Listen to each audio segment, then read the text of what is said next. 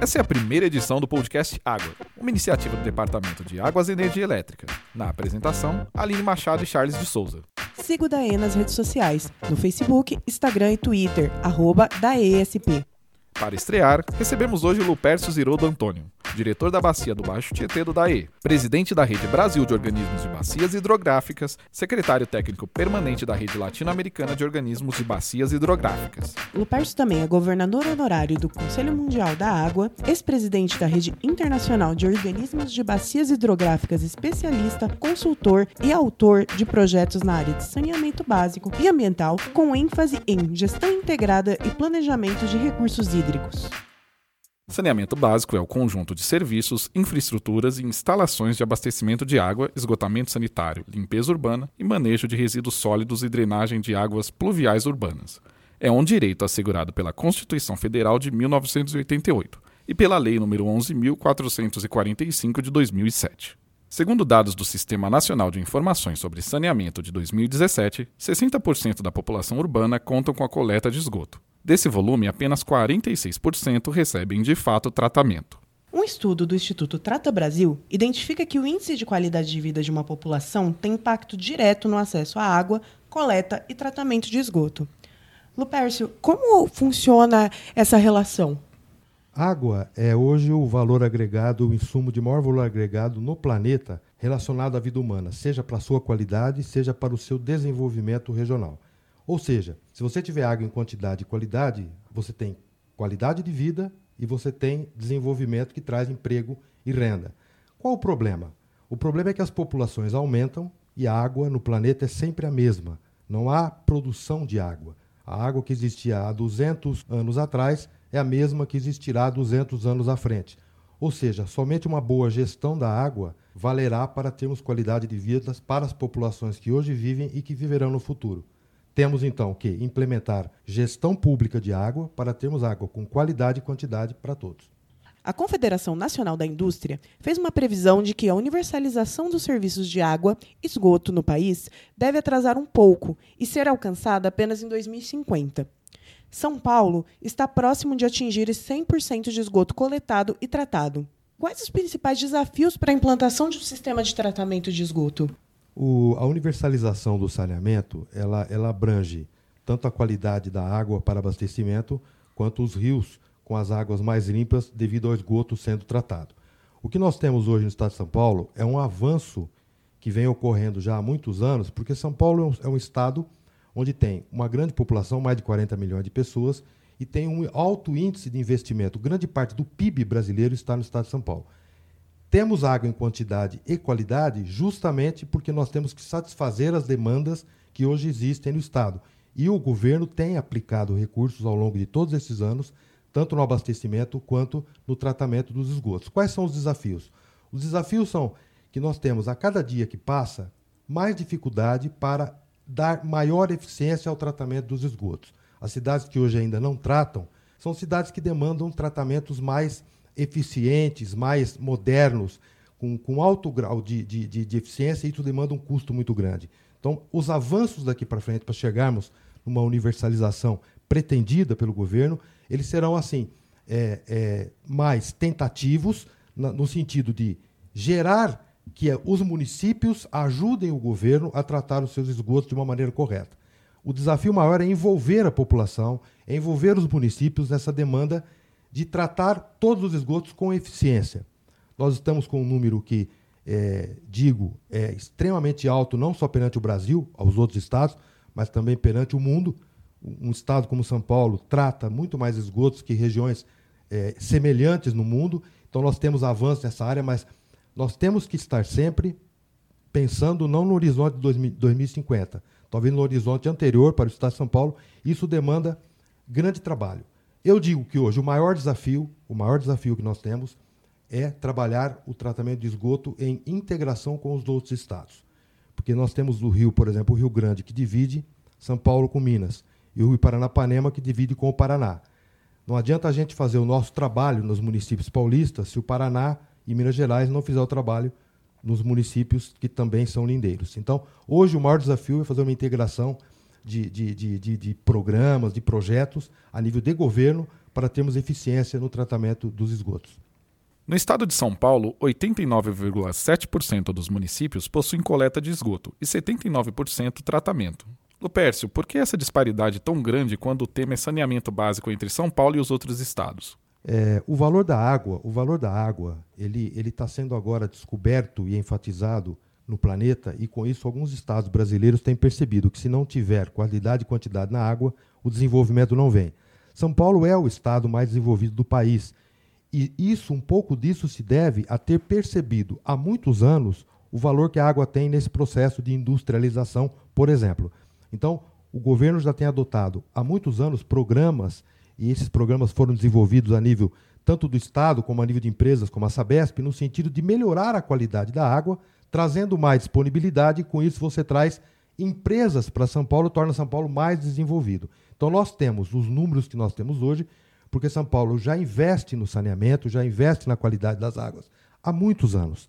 Eu, nós podemos, temos alguns números que nós podemos é, é, apontar que refletem é, exatamente isso. Regiões no estado de São Paulo onde você está tá, tá hoje chegando empresas, como por exemplo a Honda, como por exemplo a Mercedes, cujo principal fator de estar se colocando naquele, naquela região é que tem água em quantidade e qualidade para desenvolver a sua indústria. São Paulo saiu na frente, São Paulo tem esse projeto de ter água em quantidade e qualidade já há muitos anos, então este, esta é a razão de termos números significativos de, de, de eficiência, tanto no tratamento de esgoto quanto no abastecimento de água em nosso estado. Claro, nós vamos buscar sempre a perfeição, nós vamos buscar sempre estar melhorando, trazendo mais qualidade ainda para os nossos rios, e assim nós teremos o desenvolvimento chegando mais rapidamente. Um dado que é importante hoje é, destacar é que as grandes empresas multinacionais no mundo elas têm uma, uma base nas ISOs que elas têm que respeitar para estar se instalando em algum lugar. E, e, e, a água ela transversaliza a grande maioria das ISOs necessárias para você estar tá, é, colocando-se socialmente numa região. Então, o Estado de São Paulo dá valor a, a, essa busca pela boa qualidade da água e é por isso que nós temos índices assim tão, tão diferentes de outros índices no país. Outros estados estão começando a perceber isso e investindo mais agora, mas São Paulo está bem à frente disso. É, economicamente, sem dúvida, é de uma importância gigantesca o saneamento. E do ponto de vista da saúde? Existe uma relação já intrínseca entre, entre qualidade de água e saúde pública que já vem de muitos anos. Nós temos, é, onde se investe em saneamento, nós temos redução de leitos hospitalares. Um número estatisticamente respeitado é que um real investido em saneamento, você deixa de investir quatro em saúde. Então, isso é um número, estatisticamente falando, é um número forte. Ter água em quantidade e qualidade hoje, numa determinada região, implica em você ter vazão para transporte, lazer, meio ambiente, indústria, comércio, saneamento, é, meio ambiente. Você tem uma, uma gama de setores que se beneficiam com qualidade e quantidade. A saúde é um destaque? É um destaque. Mas você tem outros indicadores que possibilitam o desenvolvimento, tanto água em quantidade e qualidade. No entanto, quando você verifica as políticas públicas implantadas, principalmente pelos municípios, você não vê um destaque ao saneamento. Por que, que acontece isso? Porque você ter água em qualidade e quantidade, em geral, acontece na zona rural. E os municípios, não só paulistas, mas os municípios a nível nacional, têm 95% na zona rural e 5% na zona urbana. Só que 95%, ao contrário, 95% da população está na zona urbana. Então, as maiores preocupações com políticas públicas se dão na zona urbana, que atende o maior número de pessoas. No entanto, dentro do saneamento, que é a nossa área de, de atuação, o nosso foco está na zona rural, nas nascentes, na qualidade das águas dos rios, porque é ali que nós vamos trabalhar o desenvolvimento que virá para a cidade. A nossa luta constante é colocar o saneamento como programa e política pública essencial a qualquer tipo de desenvolvimento e qualidade de vida. Lupercio, a gente já falou sobre as grandes capitais e como funciona o tratamento de esgotos nelas. E agora a gente gostaria de falar um pouquinho sobre como funciona em municípios menores.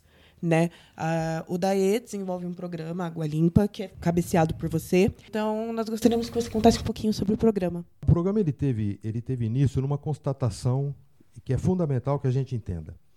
É, você tem 78% a 80% do território paulista, observe bem, 80% do território paulista relacionado aos municípios menores, onde você tem uma, uma se você tiver uma gestão efetiva da água, e isso inclui o tratamento de esgoto, você consegue quase que abranger o estado todo. Então, havia uma necessidade premente de você atuar junto aos municípios menores, menos de 50 mil, e dar eficiência ao tratamento das águas residuais provenientes de esgoto doméstico. O programa Água Limpa ele veio, então, para atender esses municípios não operados por qualquer tipo de concessão e até 50 mil habitantes. Esses municípios já dão quase 75% do território paulista. Então, ao momento que você cuida desses municípios, você está cuidando praticamente do estado de São Paulo inteiro, do que se refere ao seu território, a ter qualidade de água e quantidade de água no seu território, na sua grande parte. Então, o Água Limpa nasce, então, dessa necessidade de você atuar em municípios menores, mas que detêm uma grande área territorial, que é onde existe a água, que é onde estão as nascentes, que é onde estão os grandes rios. Isso vem sendo feito. A gente tem um trabalho já desenvolvido há, há muitos anos, 12 a 15 anos já de trabalho. Já entregamos é, o esgoto tratado em 121 cidades. Já estamos beneficiando aí perto de 3 milhões de habitantes. Com isso, nós retiramos é, 3.500 toneladas aproximadamente de carga orgânica que era jogada diretamente no rio, nós retiramos. O que significa isso? Significa que nós demos vida aos rios, que nós retiramos o esgoto que estava sendo tratado. Ou seja, eu aumento a disponibilidade de água de boa qualidade, eu aumento a possibilidade de ter indústrias chegando, desenvolvimento chegando e principalmente qualidade na água de abastecimento. Porque o que nós tínhamos anteriormente era, ao poluir um rio, você prejudica o município que está jusante, que também faz a mesma coisa, e você prejudica em cadeia vários municípios. Ao darmos tratamento, e, e esse trabalho é, eu relevo em municípios não operados, porque essa BESP faz muito bem o trabalho nos municípios que são operados, mas nos municípios não operados nós conseguimos aí, é, estatisticamente, aumentar em mais de 20% a eficiência de tratamento de esgoto do Estado, em, em porcentagem, dado o programa Água Limpa, que é um programa que no início teve uma parceria é, com a Secretaria da Saúde, justamente pela, pela relação que você já disse, mas que hoje é do DAE. É um programa que tem a cara do DAE, porque o DAE é o órgão gestor das águas no que se refere à quantidade de água. E nós estamos dando eficiência em tratar os esgotos e, com isso, aumentando a disponibilidade de água dos nossos rios paulistas. Como é essa relação, essa parceria entre o DAE e as prefeituras? O DAE tem já uma, um histórico é, de ter aí dado início a tantas empresas que existem no nosso estado hoje. Eletropaulo, CESP, CPFL, CETESB, todas nasceram do DAE de alguma forma. Então o DAE, ao longo do tempo, ele, ele se, se formalizou como um grande protagonista, como uma grande liderança, como uma grande inteligência hídrica no Estado no que se refere à gestão das águas. O DAE já tem esse histórico. E esse histórico carrega a parceria com os municípios. Há 30 anos atrás, o DAE já era um parceiro dos municípios exatamente na limpeza dos rios. A gente tinha grupos tarefas que deixavam os rios desassoreados, que é também uma maneira de aumentar a qualidade e quantidade de água nos rios paulistas. O DAE tinha já essa, essa grande parceria com os municípios que se estende quando o DAE começa a implementar programas de saneamento supletivo que começou com perfuração de poços em dezenas de cidades do estado, com a, a, execução de reservatórios de água em dezenas de cidades do estado e agora com o tratamento de esgoto efetivamente em várias cidades do estado. Sem falar que a gente trabalhou muito na área de drenagem. Nós temos parcerias com o IPT, com os municípios paulistas, onde o DAE tem no seu histórico a correção de dezenas de erosões imensas que existiam no território paulista, tudo relacionado à água. Então o DAE sempre atuou nessa área de saneamento supletivo e bem focado na parceria com os municípios. Porque o território é municipal e a atuação do Estado tem que ser na parceria com os municípios. O Água Limpa tem um sistema de tratamento de baixo custo e por isso atende tão bem os municípios de poucos habitantes. Tecnicamente, como é esse processo? Você tem é, muitas maneiras de tratar esgotos domésticos, muitas maneiras. Existem maneiras que você ocupa uma grande área, e existem maneiras que você, eh, sistemas que você ocupa áreas menores. Quanto menor a área que você ocupa para tratar esgoto, provavelmente mais caro ele vai ficar e a sua operação também será mais cara, porque você trata em sistemas mais compactos. Ah, gasta menos em áreas, mas você tem uns sistemas mais compactos que demandam mais recursos, tanto para implementar quanto para operar. Nós começamos no Água Limpa, nos municípios menores, com tratamentos do tipo lagoas de estabilização, mesmo que sejam aeradas, ocupam uma certa área perto de 2 metros quadrados por habitante, mas são sistemas criados para uma, uma, uma operação mais fácil, uma operação mais simples, que demanda é, é, menos trabalho da prefeitura a nível financeiro. Então, os sistemas projetados e executados, principalmente para municípios até 30 mil habitantes, são sistemas de mais fácil operação e mais baratos ao longo do tempo. São sistemas que atuam muito naturalmente. Nós criamos um ambiente para tratar o esgoto com eficiência dentro de uma área correspondente. No entanto, há cidades no estado de São Paulo que você não consegue ter áreas suficientes para implantar um sistema desse. Então a gente tem de municípios de 30 a 50 mil, principalmente é, no Vale do Paraíba, que é um relevo diferente. A gente tem atuado com outros tipos de sistema, que são sistemas mais compactos, ainda com, pouca, com pouco é, é, dispêndio na operação, mas que são sistemas que ocupam menores áreas. O Água Limpa sempre ele, ele foca dar eficiência, mas utilizando o menor custo de implantação e o menor custo operacional. As, as oportunidades existem, depende muito da disponibilidade de área, depende muito do relevo, mas a gente trabalha sempre com o foco de dar custo menor, tanto na implementação como custo menor na operação pelo município.